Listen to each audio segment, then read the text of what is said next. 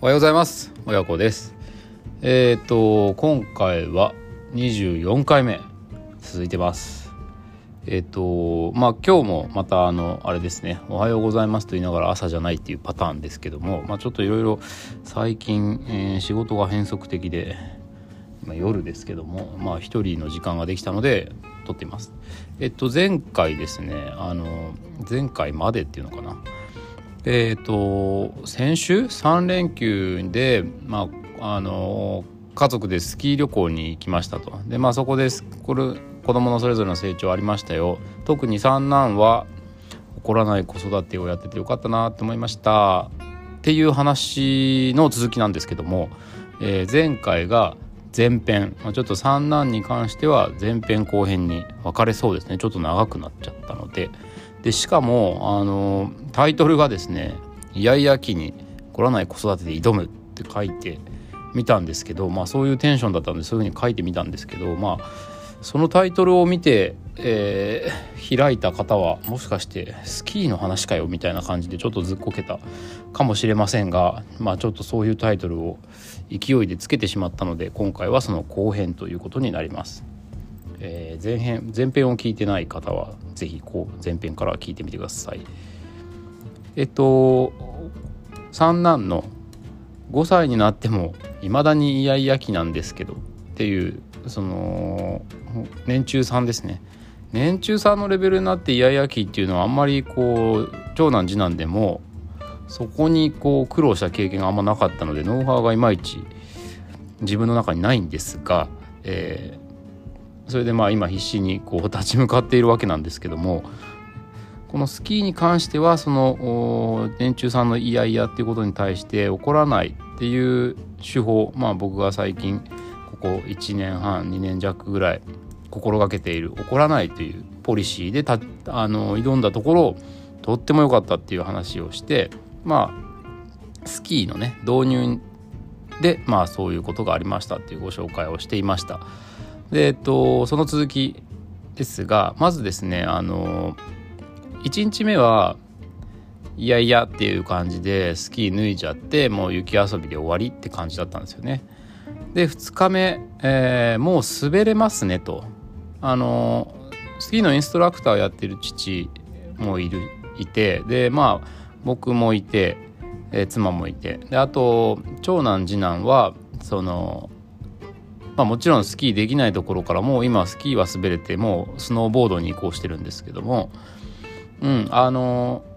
この兄弟の最初の立ち上がりっていうか最初のスキーができるできないからできるようになるところを見ていたけどもでまあ父はインストラクターだし他の子供もたくさん見ているけどもうちの三男かいちゃんはですねもう1日目のか見た感じだけでもういけると。いうのを、まあ、みんなの共通認識の中にあったので2日目はもういきなりリフト行こうっていうそういう作戦にしました。っていうのはねあの小さい丘で練習するのがまあ安全なんですけど歩いて登ったりとかで結局ねあの面白さを多分そのかいちゃんに伝えきれないんですよね小さい丘の練習だと。うん、でこれはまあ割とスキーに限らず、あのー、子供といろいろなんかやろうって思った時にあこういうのはあるなと思うんですけどやっぱり基本まあ親としてはね安全とかも考えて基本ね基本からやりたがるんだけどもで僕スポーツのねコーチ的なことも時々やらせてもらうので、えー、やっぱり基礎練っていうのがね一番最初の導入にありがちなんですけど面白くないとねここで乗ってこないんですよねなかなかそのでそのままあのいい流れにならないんですよね一日のそのスポーツに対する取り組みがね。だから一回導入部分でつまらない基礎練やっても今このかいちゃんの状態では無理だなということになって作戦としては、まあ、別にそんな大した作戦じゃないですけどもうもうリフト乗っちゃおう朝一でっていうような感じで始めました。で、えー、そのリフト行くのももちろんそのかいちゃんにとっては初体験なのでまあ嫌なわけですよ。でいやいや行かない行かないとかって言ってるんだけど、えー、なんとか担いで、まあ、ちょっとねあのリフトのとこまで丘になってたので担いでリフトの下まで連れてって、えー、スキー履かせて行くよ行くよみたいな感じでなんとかこう乗らせてね。あとまあいやいやの対応としては結構あの気を紛らわすっていうのをよく使うのでまあそのあんまりスキーのことを切々と語るというよりは、まあ、ちょっとその周辺見渡しながら、まあ、あるいはあのかいちゃん抱っこしたりおんぶしたりしてるんでその辺のスキンシップを楽しみながらあのリフトの前でねリフト乗り場のところでスキーを履かすところまで行ってで履かすのがまたこれ大変だったんですよもうやだやらないとかいう感じでね。えーでなんでやらないかって別にないないんですよねこの場合は。であの怒ると本当にあの貝貝ってあの閉じあの貝殻の貝ね怒ると本当に貝になっちゃうのでもうギューってもう絶対やんないって意固地になっちゃうのででそうすると一回怒ってなんでやんないのとかってどうなんでしょうね。経験あるかな。そういうシーンってあの僕以外のあの周辺っていうかその何て言うんですか。よく見る風景ですよね。あの友達とかそういうんじゃなくてあの世間一般で、まあ、よく見る風景ですけどその怒っちゃうとどんどんどんどん貝殻みたいに閉じこもっちゃってますますできなくなるしその怒ってやらせたところでお互いに、えー、楽しくなんないんですよね。その小さい丘では楽しくないから導入が失敗するっていうことでリフトにするっていう作戦を立てているにもかかわらずそこでまた起こっちゃうと楽しいっていう状態に持っていけないのででしかも怒って楽しくないになっちゃうとこれ一日中引きずるんですよねお互いにね親も子も。うん、なので、まあ、これだけは絶対やんないっていうまあこれはあの自分のポリシーでもあるんですけど、えー、それはやらないと。でじゃあどうしようかっていうことで、えー、もうまあちょっとね今回の場合は結構強制的にもちろん怒らないんですよ。怒らないけどちょっと強制的な感じでやりました。あの履かせて。大丈夫だからいけるよって言ったら絶対楽しいからってまあもちろんあのそういう感じで、ね、怒らない。怒らないんだけどちょっと強制的に今回はやってみたんです。であの自分が怒ってないと、まあ、結構ね確かに今回はなんか怒りそうな瞬間ってあったんですけど我慢して我慢して。で自分が怒ってないとなんとなくまあうってなるんですけど一応抑えて子供の様子を見てるとやっぱ絶対無理な反応。これもうこれ以上やらせたら絶対に彼にあの子供にとってトラウマになっちゃうなみたいなそういうパターンの反応とただ初めてでやったことないか分かんないからいやいや言っているだけっていうのの反応の観察がすごくできるようになるんですよね。怒ってないと。もう多分ねこれは僕だけかもしれないけど怒っちゃうともう見えなくなっちゃうんでその子供の微妙なその反応の違いっていうのが。だからそこで、まあ、起こらないことで自分自身子供を観察するための感度を上げておくっていうのはとっても大事だなっていうのはこの1年半ぐらいで学んだこと。特にまあ次男が小学校に行けなかった時のあのでも一緒に行こう、ね、今日こそは行ってみようっていうあの時の感じでまあ少しやっぱ身についた、ね、自分なりのテクニックかもしれないですね。その子供のいやいやはどっちの反応なのかっていうね。で本当に絶対ダメな時はもうそれ以上やんないっていうのはあの鉄則だと思うので、うん、だから本当にダメな反応なのかそれとも単なるいやいや、うん、あのちょっと分かんないことをやりたくないっていうだけのことなのかっていうのは見極めつつ、えー、一緒にリフトに乗ってでまあインストラクターのおじいちゃんに習いながらあのちょうどねそのスキー場があの1個目のリフトはすごいファミリーコースでなだらかな感じのいい、えー、コースだったっていうこともあったのでじいちゃんと一緒に滑ってったと。滑れたんですよ。まあもうね我々がやっぱり言った通り全然滑れるんですよね。シューって降りてくだけですけど。でね 2, 2回目も行くんですよ。だからあやっぱり今回はこっちだったんだなって思って23回行くとねもう一人で滑るからついてこないでとかって言うようになったりしてであとこうまああの長男次男の面倒もあるんでこう同じコースをぐるぐる回ってるんだけどずれるんですよね。だから自分たちが滑ってる時に向こうあのかいちゃんがリフトで上がってくるおじいちゃんと一緒に上がってくるとかっていうすれ違いがあったりする時もみんなみたいな感じでめっちゃ楽しそうにこっち手振ってくれたりしてほらやっぱりみたいなねなんかそういう今回はあの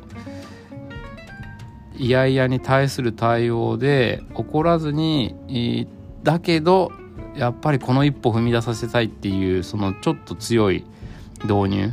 に今回はすごい成功したなと思ってこれちょっと新しい扉を自分的にも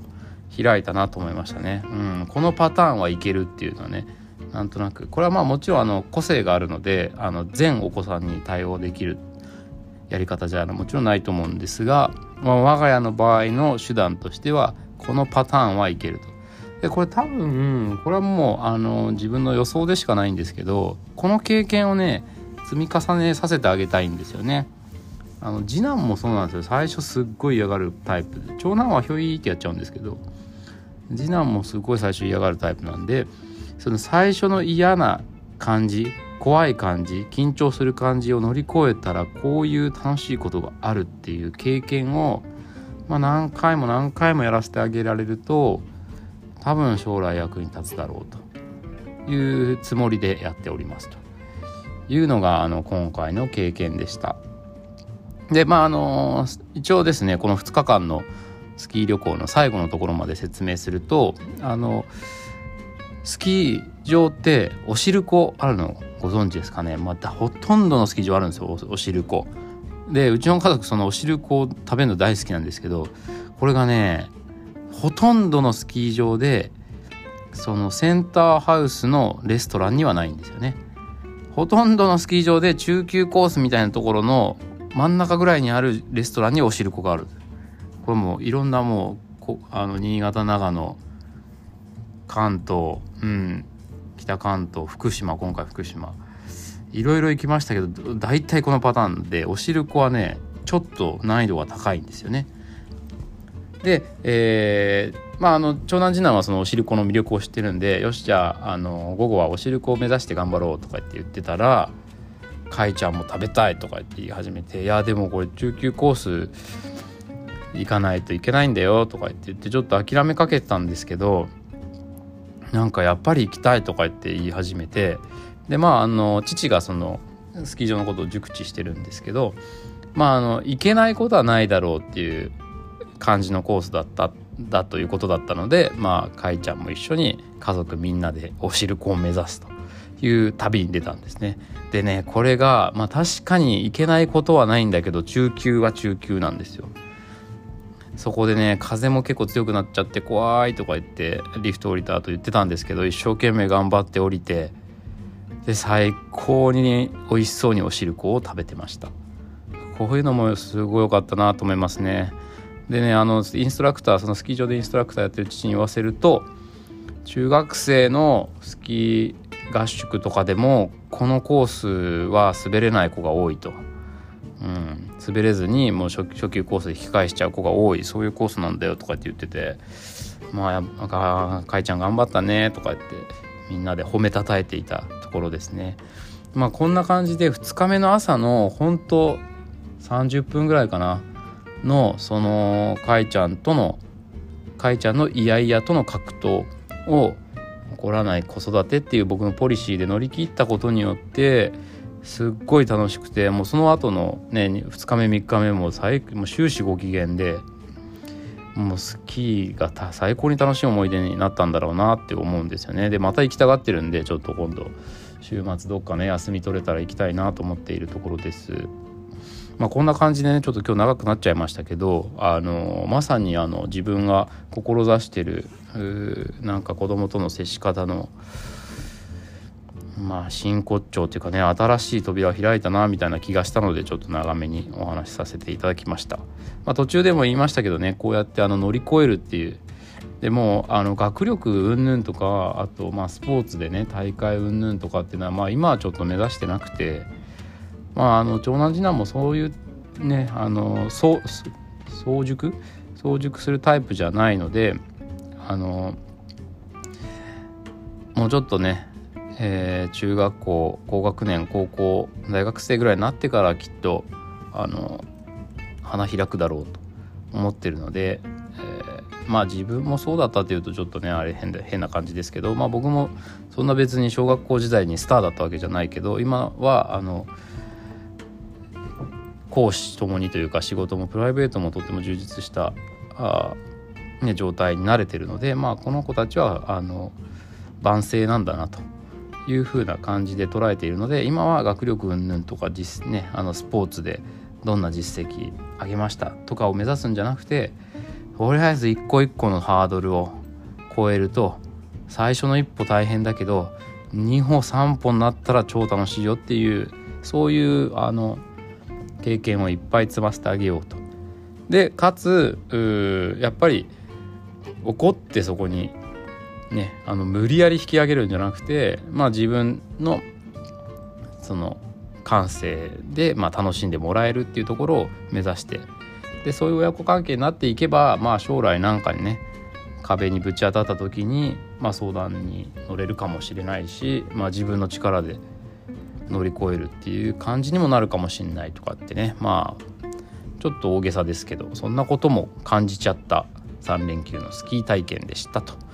いうようなお話でした。えー、かなりの日数引っ張りましたがやっとここまでお話しきれたということで、えー、今回の、えー、スキー家族旅行のお話はこれで終わりにしたいと思います。あ明日一応ねあのスキー場の紹介をしようかな、